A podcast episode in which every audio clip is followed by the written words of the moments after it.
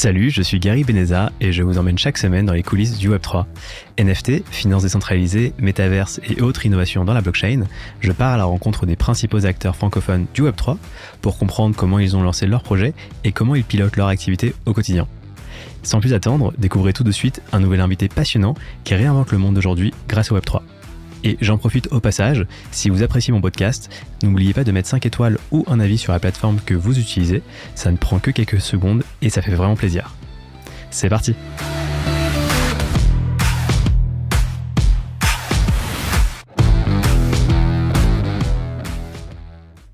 Ness, euh, Joseph, salut les gars, bienvenue dans les coulisses euh, du Web3.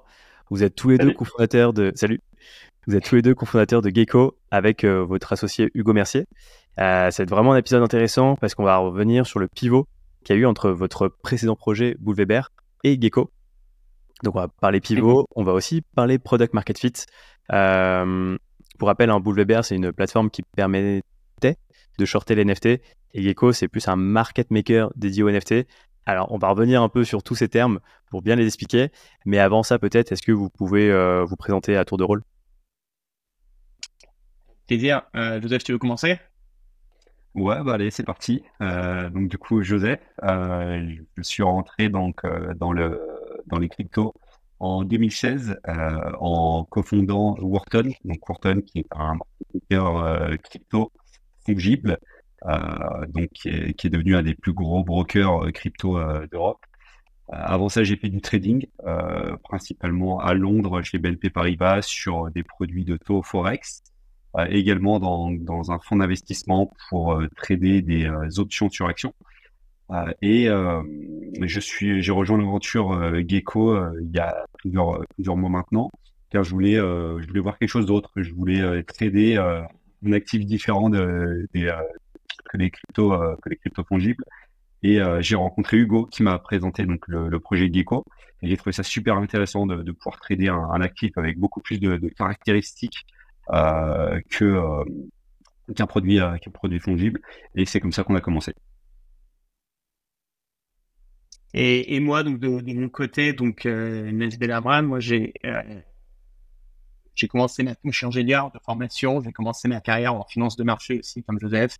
Euh, fait la structuration sur dérivés actions à il y a il y a 17 ans, 18 ans Ensuite, j'ai enchaîné sur le conseil en strat chez McKinsey. Et après, je suis parti dans, le monde de la tech.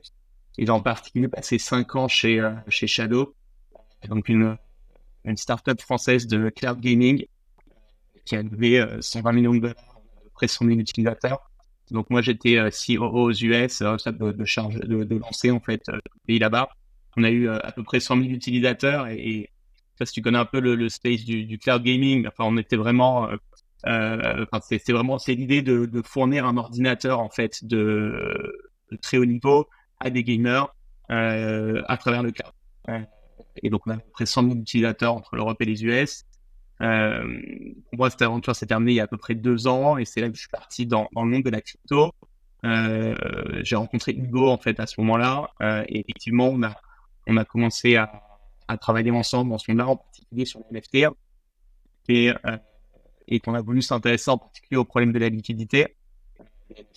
Donc, euh, la liquidité des NFT, c'est quoi? C'est tout simplement de dire que euh, NFT, effectivement, la liquidité de NFT, c'est le fait de pouvoir l'acheter et le vendre facilement. Euh, voilà. Et donc, euh, n'importe qui a tradé des NFT sait que c'était pas si facile que ça. en particulier d'acheter ou vendre à un bon prix. Et, et donc, on a lancé un WBA dans cette optique-là et, notre pivot aussi, donc euh, aujourd'hui vers Gecko, euh, est, également toujours dans cet objectif-là et toujours dans ce, sur ce problème. on va carrément revenir hein, dans, une, dans un premier temps sur euh, justement l'aventure Boulevard. Comment vous avez pivoté vers Gecko? Toi d'ailleurs, Joseph, tu n'étais pas dans l'aventure Boulevard, hein, tu as rejoint Gecko ensuite, enfin Ness et, Hugo dans Gecko. c'est bien ça, ouais. ça marche. Exactement. Et bah, d'ailleurs, bah, c'est plutôt que la parole à Ness. Est-ce que tu peux expliquer un peu le tout début de Boulevard euh, Comment, avec Hugo, vous avez eu cette idée Et euh, comment vous avez. Euh, enfin, ouais, pourquoi être allé directement sur, ce, sur ça Et peut-être, est-ce que d'ailleurs, tu peux rappeler juste rapidement ce qu'est Boulevard tout à fait. Donc Boulevard, c'est une plateforme en fait de, trading d'options sur NFT. et donc c'est des options, c'est un instrument financier assez, assez répandu. Et qu'est-ce que ça permettait Ça permettait de faire deux choses. Ça de shorter des NFT ou bien d'en acheter des pas chers. Et donc, je te raconte un peu l'origine de, la chose. Donc, on a. C'est à peu près il y a un an, un peu plus d'un an. Donc, on est en mai 2022.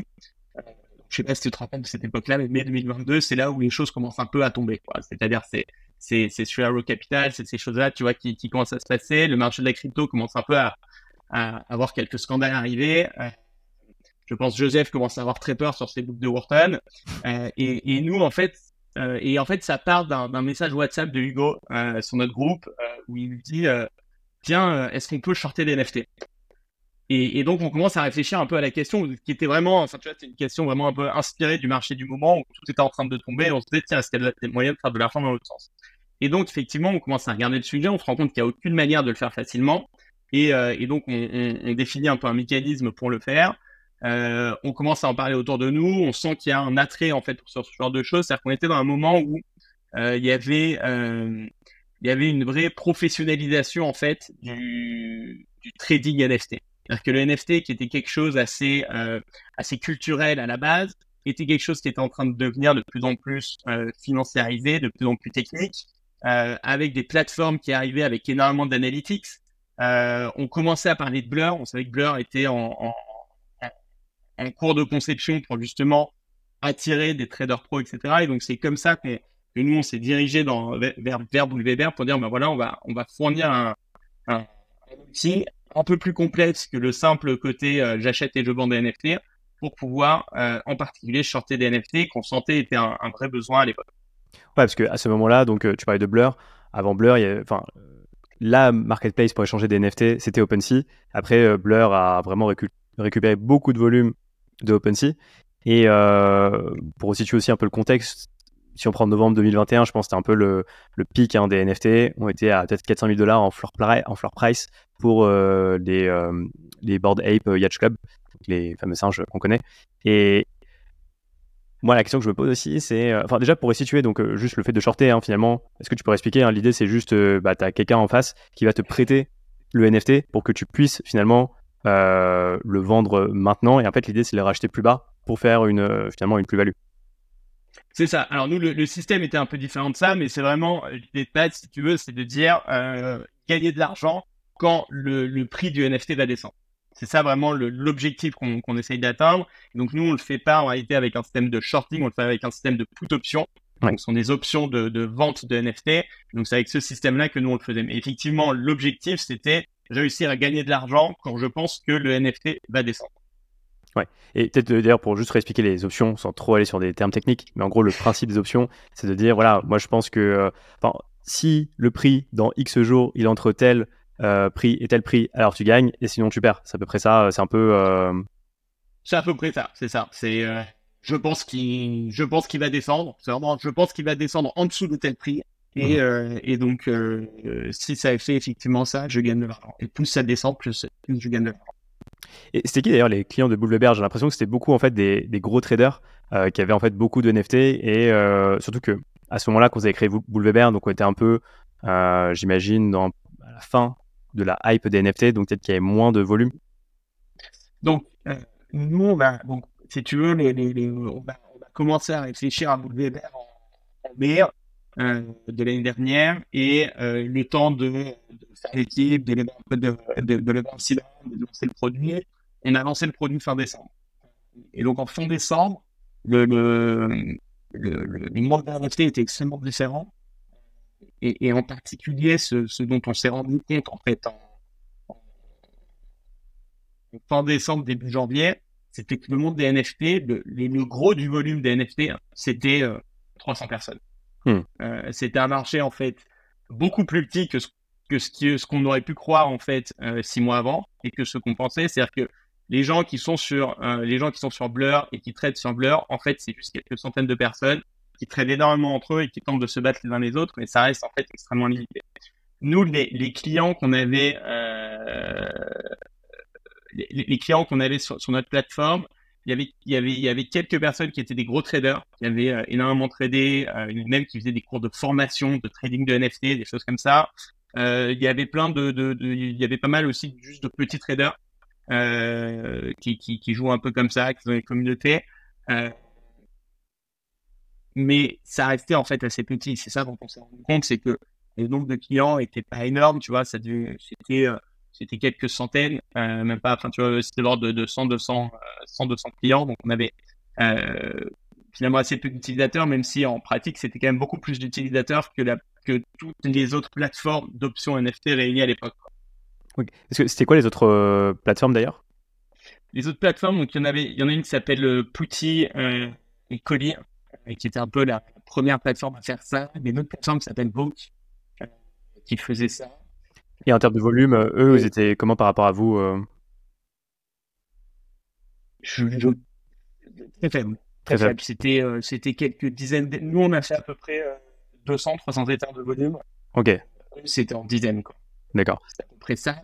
En revanche, en fait, ce qui s'est passé au même moment, alors en fait, c'était plutôt ça, notre plus gros concurrent, c'était, c'était NFT Hmm. je sais pas si tu en as parlé d'eux, et c'était, eux, l'idée, c'était toujours permettre aux gens de pouvoir euh, shorter des NFT, mais avec un système différent qui est un système de perpetual futures au lieu d'un système d'options. Ok. Et juste pour euh, parler un peu chiffres, donc tu parlais de plusieurs centaines d'éthers de, de, de, volume. Enfin, vous, pendant la durée de vie de Bull est-ce que tu peux dire, ou c'est confidentiel, combien de chiffres d'affaires vous avez emmagasiné Parce que j'imagine que le business model, c'était de prendre des fees sur ce volume. Exactement. Euh, nous, c'était, euh, c'était, euh, combien on faisait? 2,5% je crois de fees. Euh, donc déjà 2% de fees. Donc on faisait, euh, on a fait, euh, on a dû faire entre 5 et 7 éthers de, de revenus là-dessus. Ok. C'était pas. Ouais. Et, et c'est d'ailleurs une des, choses qui a poussé notre niveau, c'était de se dire en fait, c'est pas avec ça qu'on va réussir à avoir une, une société qui tienne la route et qui est durable. Donc il faut qu'on trouve autre chose pour pour faire vivre la boîte. Parce qu'à ce moment-là, vous étiez, euh, donc il y avait Hugo, toi, est-ce qu'il y avait d'autres personnes dans l'équipe? Ouais, on avait, des, on avait des développeurs qui étaient avec nous. Ok. Euh, voilà, on avait, on, avait, on avait euh, trois développeurs qui nous ont aidés à Et ils vous ont rejoint après pour le pivot ou ils ont, ils ont quitté l'aventure Non, on a. Je séparé de certains et d'autres sont partis. le pivot, en fait, c'est un moment. c'est un moment assez difficile hein, pour une société, surtout à ce niveau-là, tu vois, qui n'a pas encore pas encore on a trouvé beaucoup de choses. Euh, donc c'est un moment assez difficile. Euh, on avait passé, euh, passé six mois assez durs, tu justement, pour, pour enfin, surtout les trois derniers mois, en fait, on était assez dur pour sortir le, le, produit le plus possible. Et, et donc, donc ouais, ça, avait été un peu dur et on a, on a, on a fait ça partir de zéro, en fait, avec, avec Hugo. Et puis c'est à ce moment-là qu'on a rencontré Joseph et là, on a senti qu'il y avait un, qui avait une même envie, euh, qui avait une même envie, et qui avait pas, euh, euh, enfin là, que c'était, qu'on n'avait pas en face de nous un salarié, qu'on avait en face de nous un associé. Yes. Et tu veux partager un peu les doutes que tu as rencontrés justement quand on est face à un pivot? Est-ce que c'était fluide? Vous avez dit, bah, c'est pas grave, on a appris Ou vous vous êtes posé la question de continuer Est-ce que tu peux un peu partager? Qu'est-ce qui s'est passé dans votre tête à ce moment-là Non, non, attends. C'est pivot, c'est tout sauf fluide c'est pas du tout. Même, même je pense que toutes les histoires de pivot, euh, tu essayes de regarder. En fait, tu, le premier truc, c'est d'accepter que ce que tu fais ne marche pas. Euh, Je pense que le, le premier sujet, c'est super OK. Ce que je fais ne suffit pas, ça va pas marcher. Si je continue, la boîte va, va s'arrêter. Donc ça, c'est le, c'est le premier truc en fait à se dire euh, et à accepter, ce qui est pas facile parce que c'est euh, si tu veux, c'est le produit que tu as poussé devant euh, devant tes investisseurs, devant ton entourage, devant devant devant tes employés, devant tes associés, etc. Tu l'as poussé, tu l'as poussé, tu l'as poussé, tu croyais, et faut faut faut accepter que tu as eu tort. Euh, donc ça c'est pas facile. Euh, et après, il faut trouver quoi faire. Euh, et donc nous là-dessus, ça a été un process. En fait, on a la chose qu'on a quand même plutôt bien faite, c'est qu'on connaissait énormément de monde en fait. Dans, dans ce monde NFT, on avait parlé énormément de gens. Donc on a pu parler en fait à beaucoup de sociétés dans le Web 3 pour comprendre un peu justement euh, bah, quels étaient leurs enjeux. Euh, et donc c'est comme ça qu'on a fini par tomber sur Gecko et qu'on s'est dit qu'il y avait quelque chose d'intéressant à faire là-dessus. Ok. Tout à l'heure, tu, parlais d'un euh, seed round que vous avez fait euh, au moment de Boulevard au début. Vous avez levé mhm. combien? Et après, du coup, avant le pivot, il vous restait combien on, a levé, on a levé à peu près 500K. Ok. Et, et, au moment du pivot, il nous en restait à peu près 200. Ok. Et avant qu'on parle du pivot, est-ce que tu peux revenir sur peut-être les, les, erreurs que vous avez commises avec Bull euh, les galères que vous avez rencontrées?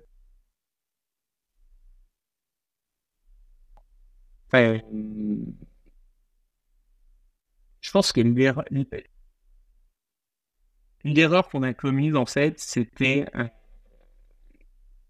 c'est que ce, ce c'est de ne pas avoir, avoir vraiment compris qui serait nos. Euh, et de ne pas avoir vraiment cette vision de voir que effectivement c'était finalement très peu de personnes euh, et que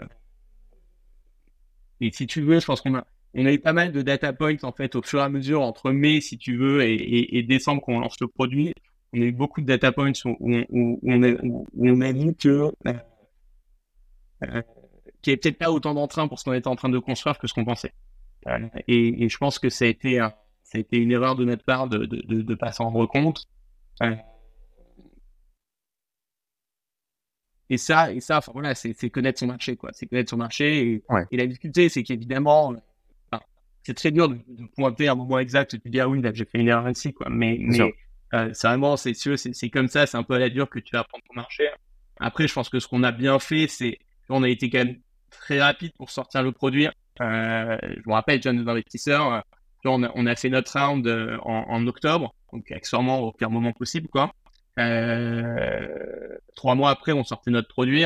Euh, honnêtement, rien qu'en voyant ça, pas mal de nos investisseurs étaient impressionnés parce que euh, le nombre d'équipes à l'époque qui, qui levaient des millions et qui sortaient rien du tout deux ans après, il y en avait beaucoup. Quoi. Et, euh, et, donc rien que ça, je pense qu'on a très bien fait. On, on, a plutôt très bien exécuté, mais par contre, l'idée de base sur laquelle on exécutait, elle n'était pas forcément bonne. Ouais, donc l'idée, ça aurait été de, mieux comprendre le marché avant de l'adresser, euh, peut-être. Euh, euh, mais en même temps, j'imagine aussi qu'il a évolué au fur et à mesure de la conception du produit aussi. Ouais. C'est ça, c'est avoir, si tu veux, avoir la, perspicacité de se dire, ok, effectivement, le marché n'est plus bon et je vais jeter en fait ce que j'ai déjà fait et il faut qu'on réfléchisse à ce qu'on va faire de nouveau. C'est vraiment difficile.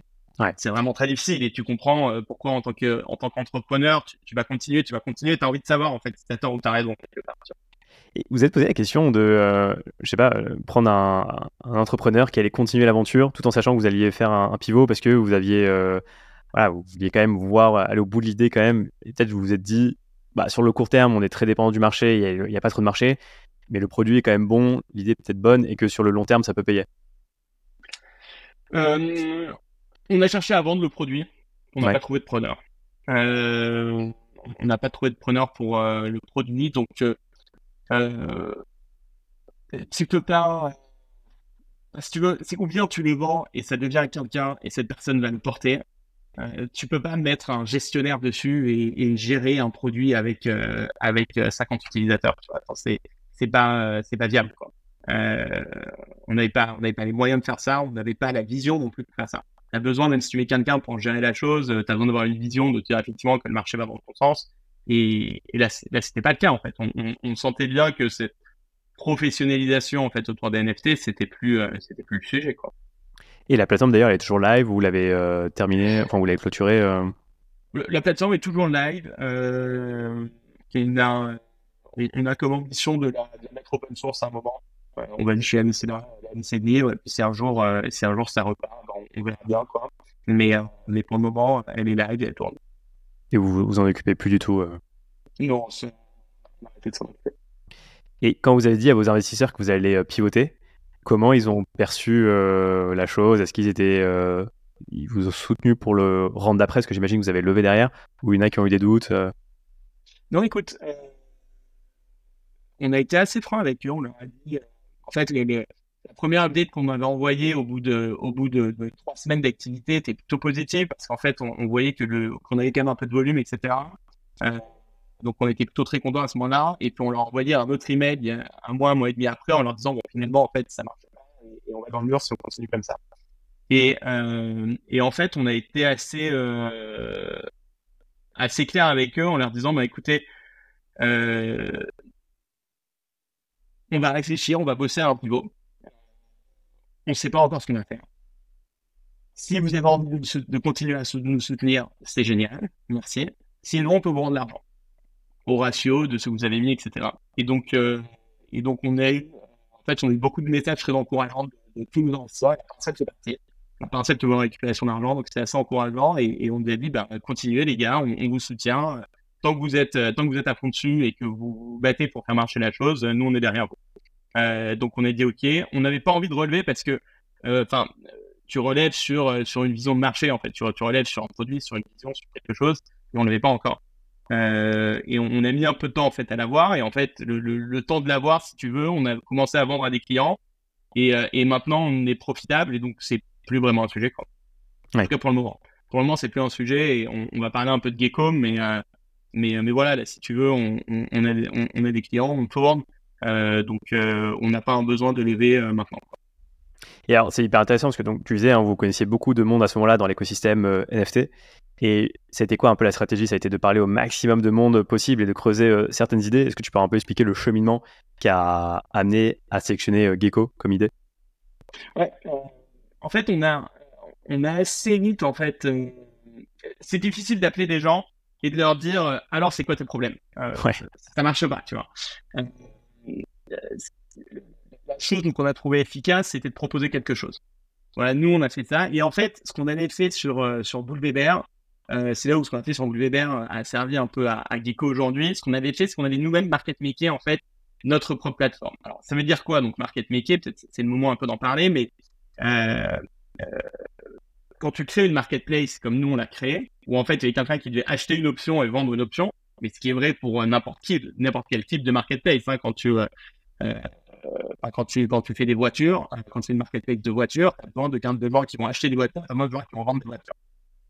En fait, ça veut dire qu'il faut que tu arrives à trouver deux personnes différentes qui vont venir sur la plateforme à peu près au même moment, un qui va vouloir acheter, un qui va vouloir vendre. Donc ça, c'est assez compliqué à faire. Euh, ça, ça demande ton effort si tu veux. Euh, et donc, ce que, nous, on a fait, c'est que on, faisait venir des gens sur la plateforme et c'était nous-mêmes, en fait, qui nous positionnons en face d'eux. S'il y avait quelqu'un qui voulait acheter, on lui proposait de vendre.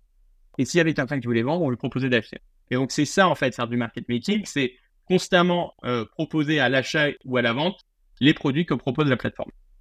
D'accord? Et donc nous, on avait fait ça en fait sur cette plateforme euh, de manière plutôt efficace. C'était en particulier ça qui nous avait permis en fait d'avoir les premiers clients.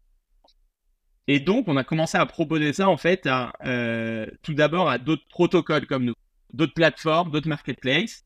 Et on a commencé à sentir un entrain de ce côté-là. Et ensuite, et, on a continué en fait en allant parler un peu à toutes énormément de boîtes en fait donc du secteur en leur disant bah voilà on pourrait market maker chez vous on l'a fait chez nous ça a marché et que on peut market maker des assets digitaux que vous faites donc on a commencé à parler à des jeux on a commencé à parler à des euh, à des boîtes de tokenisation on a commencé euh, donc c'est real world euh, tokenisation on a on a commencé à parler à des collections de PFP à beaucoup de gens comme ça et c'est là qu'on a commencé en fait à sentir une traction sur ce sujet-là et qu'on a réussi à trouver nos premiers clients Hyper intéressant. donc, pour résumer, en fait, le, point de friction, c'est euh, en tant qu'acheteur, euh, bah, tu as envie, quand tu veux euh, acheter, qu'il y ait un vendeur en face, et c'est pas toujours le cas, surtout avec les NFT, parce qu'il y a peu de liquidité. Et pareil, en tant que vendeur, tu veux que quand tu as envie de vendre, il y ait un acheteur. Et le risque, en fait, surtout quand tu es vendeur, c'est que s'il n'y a pas d'acheteur, et qu'on va dire qu'il y a un carnet d'ordre qui est, enfin, une liquidité qui est un peu inexistante, que tu fasses avec très peu de volume, vaciler en fait le prix à la baisse euh, ou à l'achat aussi si c'est pour euh, si tu achètes le prix euh, monte à la hausse. Et là ce que vous proposez en fait c'est une solution pour maintenir le prix on va dire maintenir le prix tout simplement et également éliminer la frustration des utilisateurs quand ils veulent acheter ou vendre un NFT en l'occurrence mmh et ce que tu disais, c'est que ce besoin-là, bah, vous avez commencé avec des besoins, avec des protocoles de finance décentralisés, mais que c'était un besoin qui était aussi partagé par les, les jeux blockchain qui ont des NFT et aussi des collections euh, NFT. Euh, parce que d'ailleurs, il faisait comment euh, Alors, tu expliqueras après hein, si vous avez des concurrents ou pas. Mais comment en fait ces, ces plateformes-là, hein, que ce soit donc des, enfin, ces plateformes, ces projets, que ce soit des protocoles DeFi ou des jeux blockchain ou des collections NFT, comment ils gèrent en fait leur manque de liquidité jusqu'à maintenant. Est-ce que du coup ça a un gros impact sur le prix? C'était quoi un peu le, problème pour eux que ça posait Donc, nous, effectivement, si tu veux, peut-être avant de parler de, comment ils gèrent le problème, peut-être pour t'expliquer effectivement le problème qu'ils avaient, dont on s'est rendu compte qu'ils avaient, c'est que quand tu es un jeu Web3, je parlerai en particulier des jeux parce que c'est là qu'on a vraiment eu le, plus d'impact. je te parlerai peut-être un peu des, des, autres use cases après, mais donc les jeux, quand tu décides de faire un jeu blockchain, en fait, la raison principale pour laquelle tu vas te faire sur la blockchain, c'est cette logique en fait où effectivement tes assets digitaux vont être facilement tradables sur un marché secondaire. et donc, euh, tu vas développer ton jeu avec cette logique de marché secondaire derrière en te disant bah, effectivement pour les gens, ce sera très facile d'acheter et de vendre. Techniquement, en tout cas, ce sera très facile. Le problème qu'ils ont, c'est que si techniquement c'est très facile, ça ne veut pas dire qu'en pratique c'est si simple. C'est-à-dire que oui, c'est très simple de vendre un NFT, par contre, il faut avoir un acheteur en face de soi. Et, donc, euh, ce qui se passe, c'est qu'il y a des jours où euh, il y a trop de vendeurs et pas assez d'acheteurs. Il y a des jours où il y a trop d'acheteurs, il n'y a pas assez de vendeurs. Et donc, les jours où il y a trop de vendeurs, le prix chute. Les jours où il y a trop d'acheteurs, le prix remonte. Et donc, tu te retrouves avec un prix extrêmement variable, en fait, de jour en jour. Euh, et ça, euh, ça perturbe en fait tes, utilisateurs qui savent plus, si tu veux, comment euh, comment gérer, comment de manière un peu stratégique, tu vois, comment est-ce que je gère le fait que je joue à ce jeu, etc. Et il y a toujours un peu une logique de je vais gagner un peu d'argent quand je suis dans un jeu Web 3. Et donc comment est-ce que je fais ça avec des prix qui sont constamment en train de bouger? et donc nous, cette question de la stabilité du prix, c'est le, premier problème en fait qu'on adresse à travers Gecko. Et donc effectivement, nous, on arrive sur le marché et on leur propose ça. La manière dont dont il l'adressait en fait jusqu'à maintenant, il euh, euh, y, en a qui faisaient des interventions un peu manuelles. Il y a pas mal de mecs qui faisaient des, interventions un peu manuelles, par exemple, à essayer d'acheter quand ils voyaient qu'il y avait beaucoup de gens qui vendaient, à essayer même de vendre. Enfin, tu vois, essayer de faire en fait ce que nous on fait avec une stack technique, avec des traders, avec des choses un peu un peu plus euh, perfectionnées, un peu plus institutionnelles. Eux, ils essayaient de le faire un peu à la main. Et donc, ils arrivaient un peu à faire les choses, mais ils sentaient bien que euh, que, que, que, c'était pas là. Après, c'est un nouveau service qu'on propose. Ce qu'on propose, en fait, c'est un service qui existe énormément du côté crypto, mais qui du côté NFT n'existe pas encore. Euh, à part justement ce côté un peu euh, fait dans mon garage. Et, donc nous, on arrive avec ce côté un peu plus, un peu plus professionnel, un peu plus institutionnel sur la chose. Ah, D'ailleurs, ouais, pour rebondir sur le côté crypto, donc toi, Joseph, c'était chez Wharton, donc c'était vraiment ta, ta spécialité. Tu as rejoint le, projet quand, il y avait vraiment l'idée de Gecko euh, comme market maker NFT ou même avant et c'est euh, comment ça s'est passé un peu ton, arrivée dans le projet euh? Exactement. Alors l'idée de Gecko avait déjà émergé chez NS, chez Hugo. À, cette époque, donc c'était en, début d'année, fin d'année 2022. ça faisait déjà 5-6 ans que j'étais chez, chez Wharton. J'avais envie un peu de faire autre chose trader des, des, cryptos, euh, c'est bon, c'était maîtrisé, euh, je, savais le faire euh, de façon haute fréquence, de façon OTC, j'avais compris le marché. Donc je cherchais à faire autre chose et j'ai rencontré Hugo qui m'a parlé de ce projet. Et je me suis dit ok, en fait les NFT ça va être un, un actif hyper intéressant. Il y a plein d'attributs, les modèles de pricing vont être très évolués parce qu'il va falloir prendre en compte énormément de caractéristiques, énormément de corrélations entre ces actifs pour pouvoir faire le market making. Euh, et donc on s'est dit, ok, bah, en fait, euh, mon, bon profil, mon expérience chez Wharton euh, peut être applicable au NFT. Il y, a plusieurs différences techniques sur le fait que, bah, principalement sur les, cryptos fongibles, c'est des actifs qui se tradent principalement sur des marketplaces off-chain, donc par exemple avec Binance, Coinbase, alors que là, sur les NFT, tout est on-chain. donc ça, c'était la, principale, la principale différence technique. Euh, mais après, ce qu'il faut comprendre, c'est que le, market making, c'est quelque chose qui se fait euh, de, depuis, de, depuis des siècles sur, euh, différents actifs, que ce soit des, actifs palpables comme les, des matières premières ou électroniques comme on a sur les actions les obligations. donc c'est pas quelque chose de nouveau au final qu'on fait. C'est quelque chose qui se fait dans tous les marchés et même sur des marchés matériels. Si tu prends par exemple le marché d'occasion sur l'iPhone, par exemple, ou euh, tout ce qui va être les MacBooks chez Apple, bah, tu, vas avoir des, euh, des sociétés comme euh, Back Market qui, qui, vont le faire au final. ça revient exactement la même chose. Donc nous ici, on, applique quelque chose qui, qui, fonctionne, qui a été, qui a prouvé son utilité dans différentes industries différentes, différents secteurs différents. Donc on s'est dit en fait, NFT, personne ne le fait encore. On a vraiment quelque chose à faire sur ce marché. Ouais, utiliser que les NFT Enfin, pour les NFT, le market making est plus complexe parce qu'effectivement, pour un NFT, tu vas avoir des métadatas. Donc, euh, par exemple, je ne sais pas si je prends euh, un board ape, ça se trouve, le fait qu'il ait les yeux euh, de tel, avec tel attribut ou le visage avec tel attribut, bah, il va être plus ou moins rare. Donc après, il faut un peu mesurer ce degré de, rareté. Et j'imagine aussi le fait de mal faire du market making, le, le, risque, ça peut être justement d'enrichir certains traders qui ont un peu trouvé la faille parce que le market maker va vendre son volume sur ajuster le prix. J'imagine qu'il y, a un vrai travail d'ajustement pour justement pas, entre guillemets, alimenter des traders malins. D'ailleurs, est-ce que vous avez rencontré des, problèmes jusqu'à maintenant où, vous avez su, bah, de par ton expérience, le gérer directement, ce, sujet-là? Alors, on, arrive à gérer ces, problèmes-là. Et, en fait, sur, sur, tout ce qui est ces modèles de pricing, justement, on essaie aussi d'être proactif. quand on va travailler avec un projet, que ce soit un jeu vidéo ou, peu importe, on va beaucoup communiquer avec, avec le projet. On va vraiment essayer de comprendre l'économie de ce jeu, que ça soit de, de A à Z. S'il y a un token derrière, s'il n'y a pas de token, euh, quels sont les attributs des NFT, qu'est-ce qui va, qui est important pour les joueurs, euh, qu'est-ce que, qu'est-ce qui va impacter le pricing. Donc on fait ça à la fois en collaboration avec le projet, on le fait aussi de notre côté. On va faire des analyses de marché, des analyses quantitatives pour essayer de, de, mettre en évidence tous ces, tous ces liens, toutes ces corrélations qu'on arrive à trouver. Donc on essaye d'être proactif. Et également, après, dans, dans, nos algorithmes, on va avoir des, euh, des safeguards euh, euh, des, des, sécurités qui permettent euh, à nos algorithmes de ne pas être manipulables justement à ces, à ces joueurs qui connaissent peut-être un peu mieux l'économie de marché de ces jeux et faire en sorte qu'ils ne puissent pas récupérer l'argent qui, est sur les wallets. Alors, c'est il y a, peut-être pour ajouter quelque chose à ce que dit Joseph, ce qui est intéressant en fait dans les NFT, c'est que c'est pas que de l'algorithme, c'est beaucoup d'humains aussi. C'est-à-dire que euh, ce qui nous est arrivé, tu vois, je, peux te, raconter un truc qui nous est arrivé avec un de nos, un de nos clients. Euh, donc en fait, il a, euh, il a toute une collection de NFT avec euh, plein de types de NFT différents à l'intérieur. Et, euh, et, donc lui, il vend régulièrement. Donc c'est un jeu vidéo et lui, il vend régulièrement en fait sur son site des NFT. Et en fait, à un moment, et donc nous, on est en train de, lui, il les vend en fait sur le marché primaire. Donc il les vend, c'est lui qui les aimait au début, et nous, on les traite sur le marché secondaire avec notre pricing. Et, euh, et en fait, ce qui s'est passé, c'est que sans, euh, sans qu'on soit au courant, il a fait une promotion sur, euh, sur son côté. Et donc, euh, et donc d'un coup, en fait, lui, il a vendu euh, pendant un moment, en fait, il a vendu des NFT moins chers que ceux auxquels nous on les tradait sur le marché secondaire.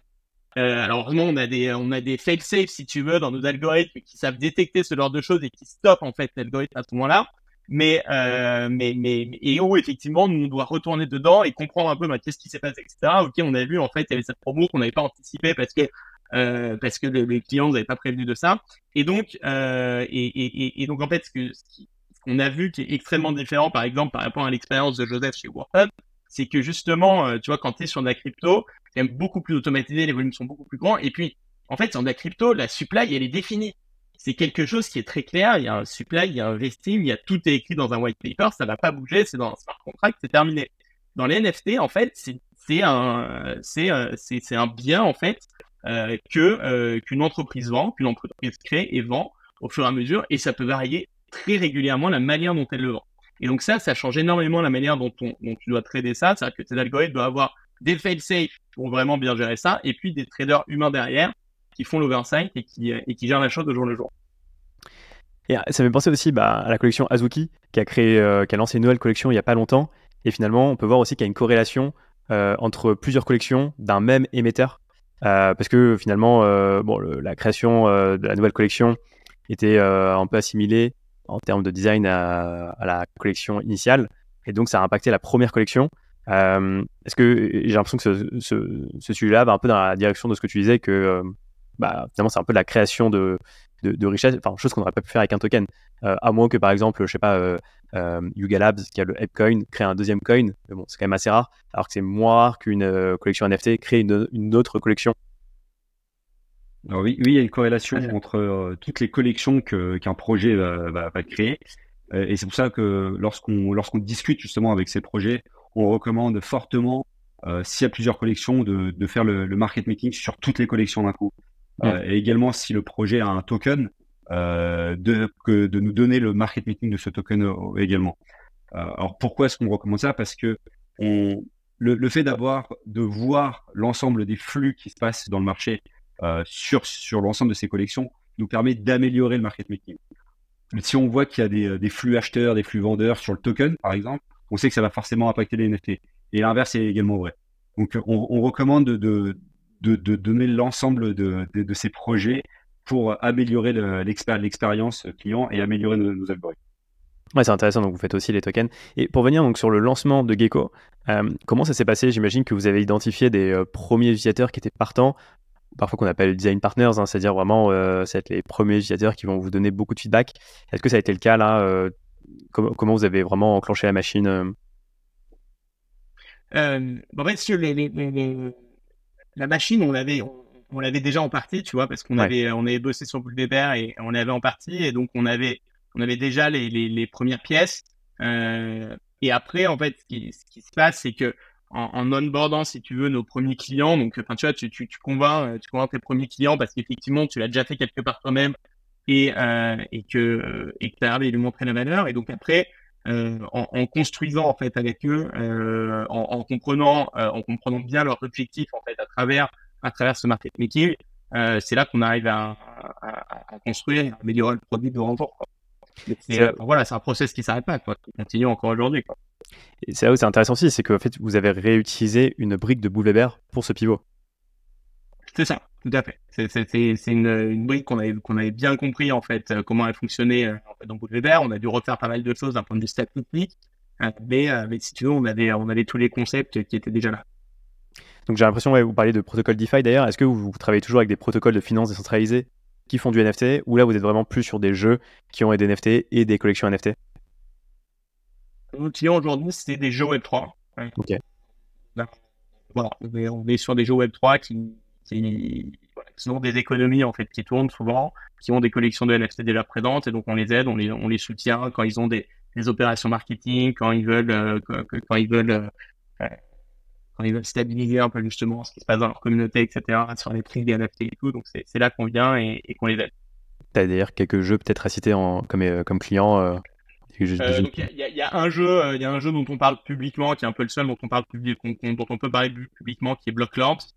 Euh, donc c'est un jeu, euh, enfin c'est un assez gros studio qui s'appelle MetaKing, qui est qui est backé, enfin qui est qui est backé par des VC, qui est assez ambitieux. C'est un jeu un peu médiéval, tu vois. C'est Blocklords, c'est des c'est des lords médiévaux. Enfin voilà, c'est un seigneur et tu vas avoir euh, t'as une logique un peu de farming où tu vas tu vas gérer un petit village, t'as des logiques de bataille où tu vas aller lever une armée, aller combattre d'autres seigneurs, etc. Et, donc, tu as, toute une hiérarchie, en fait, qui est créée. Ils vont, ils vont lancer des systèmes de dynastie, comme ça. Donc, y pas mal de... Euh, c'est très ambitieux comme, euh, comme jeu. Et donc, on, on est avec eux il y a quelques mois maintenant. Ouais, c'est un jeu sur Immutable X, ouais. Euh. Et avez, donc là maintenant, est-ce que vous estimez que vous avez trouvé votre product market fit. Hein, donc on parle de product market fit, c'est vraiment trouver le bon produit avec la bonne audience, le bon message, le bon euh, problème à résoudre? Est-ce que vous estimez que vous, l'avez trouvé aujourd'hui euh, avec Gecko euh? Je pense qu'on a trouvé, en fait, on pense qu'on a, trouvé un vrai problème en fait de, ces jeux Web 3 et on pense qu'on a une et, on voit, c'est même pas on pense, hein, c'est on voit dans les résultats qu'on a avec nos clients qu'on a qu'on a un vrai impact sur ce problème on, on, aide vraiment à nous résoudre. On a, on a, des clients qui sont plutôt très satisfaits de ce qu'on fait. Euh, la question qui est plus large, si tu veux, c'est est-ce qu'il va y avoir un marché du gaming Web 3 ouais. Et là, euh, et là, c'est des convictions, tu vois. C'est nous, on en est persuadés. Tu vois, nous, on pense que qu'effectivement, le, le, le, le, la technologie blockchain, ça apporte quelque chose en plus à l'expérience d'un joueur. Ça rend, euh, ça rend, un, ça, ça peut rendre un jeu meilleur. Euh, euh, euh, mais ça n'a pas encore été prouvé. Il n'y a pas encore euh, de, grands jeux Web3 qui ait vraiment réussi à montrer quelque chose, à part le côté un peu euh, play to earn qui a été euh, surutilisé, tu vois, euh, et, qu'on sait qu'il va plus vraiment donner grand-chose. Le côté pur play to earn vient travailler dans un monde virtuel pour gagner de l'argent, ça peut pas exister seul. Quoi. Il faut qu'il y ait un élément de fun, il faut qu'il y ait quelque chose. Et la question pour nous sur le marché, elle est plutôt à ce niveau-là. On sait qu'on a un product market fit. La question, c'est est-ce qu'il y a un market? Alors j'imagine que vous êtes un peu dans les coulisses justement des jeux blockchain euh, et qu'il y a beaucoup de jeux en construction euh, actuellement, non? Oui, les chiffres sont impressionnants hein. quand, tu, quand tu rentres un peu et que tu essayes de, rassembler les chiffres. Tu as, 2500 jeux qui sont en préparation pour l'année prochaine. Euh, nous, les gens à qui on parle, il y a beaucoup de jeux qui sont prévus pour, pour là, pour cet automne, pour fin de l'année, d'autres pour l'année prochaine, etc. Il y a beaucoup, beaucoup de jeux qui sont en préparation. donc, on sait qu'il y a a priori un gros marché qui arrive. Est-ce que ce marché va rencontrer son public? C'est ce qu'on espère, mais quand tu regardes les moyens qu'il y a derrière, quand tu regardes les équipes qu'il y a derrière, et, et, ce qui est pas mal aussi, c'est que enfin, tu vois, le, fait qu'on soit un peu dans ces relations-là nous fait un peu tester euh, pas mal de jeux. Euh, ce qu'on voit, enfin, tu vois, j'ai un peu un background dans le gaming, j'en ai vu pas mal des jeux. Euh, en fait, ce qui est bien, c'est que tu vois que les jeux commencent à atteindre un certain niveau de qualité qui n'existait pas avant. Quoi. Et donc, c'est ça qui est vraiment sympa, c'est que tu commences à avoir une vraie qualité dans les jeux. Il y en a beaucoup qui arrivent. Alors, tous vont pas sortir, tous vont pas être bons, mais, on sent que tu as, une vraie, une vraie possibilité que ce marché la marche. Ouais, j'ai l'impression que les jeux blockchain au début c'était vraiment des, des, jeux qui étaient créés plus par des développeurs, des, voilà, des teams blockchain que gaming, et que là il y a des studios gaming qui se mettent vraiment dedans et que euh, c'est un sujet qui est vraiment pris au sérieux et donc on a des jeux de très bonne qualité qui vont arriver bientôt. Euh, euh, et d'ailleurs vous êtes en, ouais, en discussion avec ces studios de gaming, je pense à des plus ou moins gros studios, hein, mais est-ce que c'est le cas Oui, on est, on est en discussion avec la plupart des, des, des, gros studios auxquels tu peux penser. Hein. Parce qu'effectivement, euh, c'est pas un sujet pour le moment parce que les collections sont pas sorties, parce que les jeux sont pas sortis. Mais, euh, mais, mais, mais, la plupart en fait sont, sont, très conscients en fait de ce problème de la liquidité et, euh, et l'anticipent beaucoup. En fait, c'est quelque chose qui est pas spécialement nouveau si tu veux. C'est-à-dire que l'idée de faire effectivement des, euh, des, des, un marché secondaire sur euh, sur des actifs dans un jeu. Euh, enfin, tu vois, sur CS:GO, euh, c'est quelque chose qui existe depuis très longtemps. Sur la plupart des MMO, il y a des marchés secondaires qui sont développés, donc ils connaissent un peu cette dynamique-là, et, et, donc et donc ils savent quels sont les potentiels problèmes qui peuvent leur arriver. Ok. Et ouais, une question aussi, c'est sur, je dirais sur le Non, c'est intéressant. Je me demandais par exemple, tu vois, un jeu comme Sorar, typiquement, est-ce que c'est un jeu aussi où votre solution peut être pertinente euh, ou je sais pas d'ailleurs si vous êtes en discussion avec eux, euh, mais j'ai l'impression qu'il y a tellement aussi de, NFT sur Sorar. Sur Sorar, donc pour, rappel, hein, Sorar c'est le jeu de foot. Euh, on a des cartes Penny, hein, on appelle ça du fantasy football. donc il y a des cartes qui sont gratuites, des cartes payantes avec des différents niveaux de rareté. Et euh, est-ce que, enfin, j'imagine que votre solution, elle pourrait vraiment être pertinente pour un Sorar ou euh, Sorar n'a pas ce problème-là actuellement euh, C'est intéressant que tu poses cette question parce que justement, on n'est pas actif sur Sorar, mais Sorar a été un cas d'usage qui a un peu renforcé notre idée sur, sur Gecko, étant donné que Sorar le fait déjà.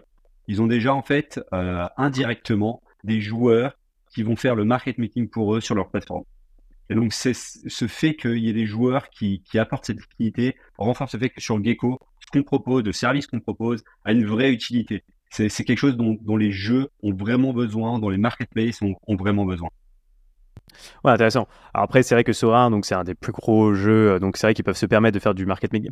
Je veux dire, ils, peuvent se permettre d'avoir des joueurs qui fassent du market making parce que c'est un tellement, c'est un gros jeu avec une telle économie. Effectivement, c'est pas le cas de tous les jeux, euh, surtout. Euh, au, démarrage, j'imagine.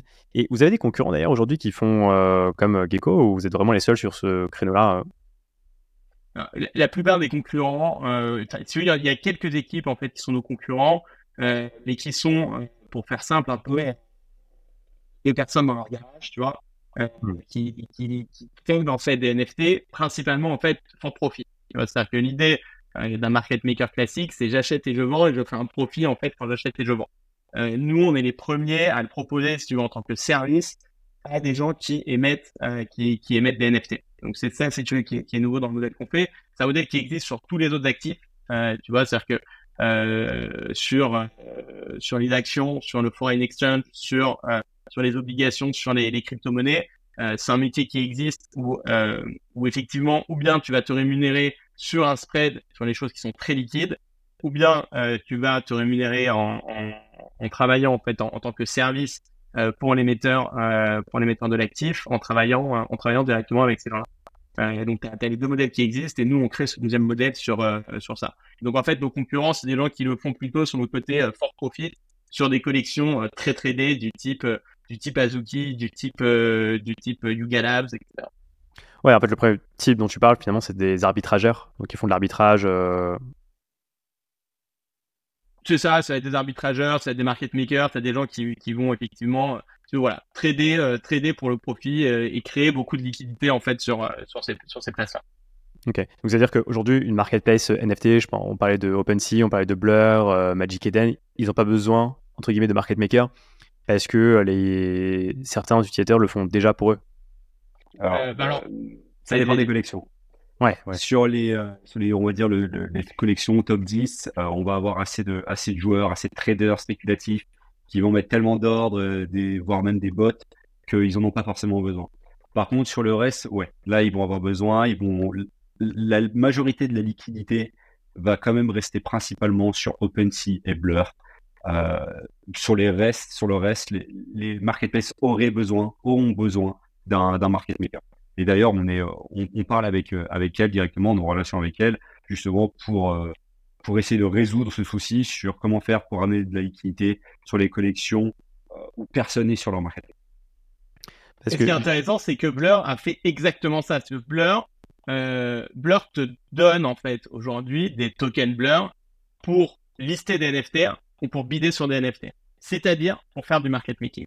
Hmm. Et donc euh, aujourd'hui, Blur paye tout le monde, n'importe qui qui a envie, pour venir market maker sur la plateforme. Et c'est ça qui a beaucoup contribué en fait à l'explosion du volume sur Blur et euh, au succès de la plateforme, qui a fait qu'il y avait les meilleurs prix sur Blur, que les prix étaient plus stables sur Blur, c'est que effectivement il y avait euh, du market making en fait qui avait du sur Blur.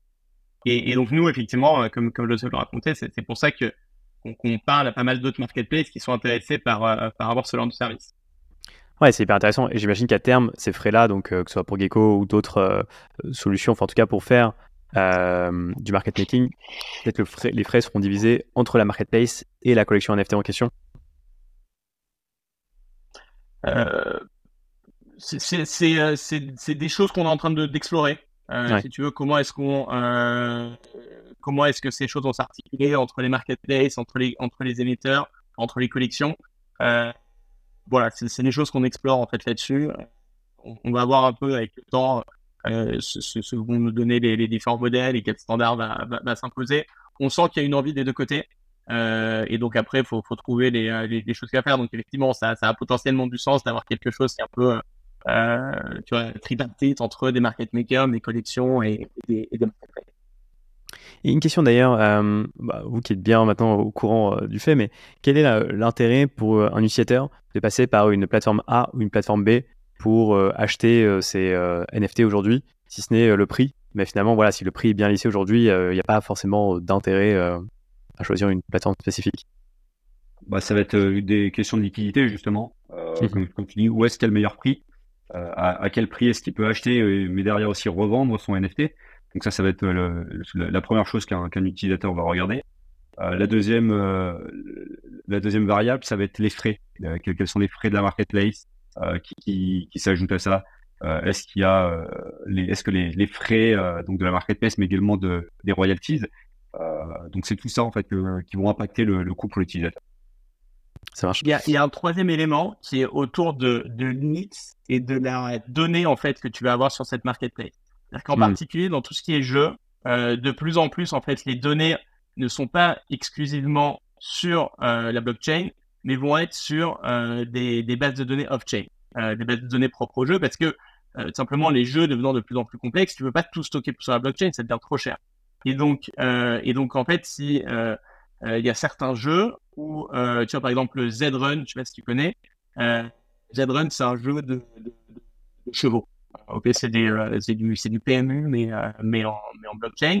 Et, euh, et en fait, tu, la plupart du trading là-dessus se passe sur une plateforme qui s'appelle Apco, parce que justement, Apco, ont, ils ont accès à ces données off-chain et ils sont capables de les afficher euh, constamment, enfin tu vois, constamment à jour, etc. Chose que ne sait pas faire OpenSea en fait. OpenSea, tout ce qui t'affiche, hmm. c'est les données, c'est données on-chain. Et donc, euh, et donc cette question des données en fait va devenir de plus en plus importante en fait pour les jeux, pour les jeux. Et c'est pour ça d'ailleurs que la plupart des jeux euh, cherchent en fait à, sortir leur volume d'OpenSea.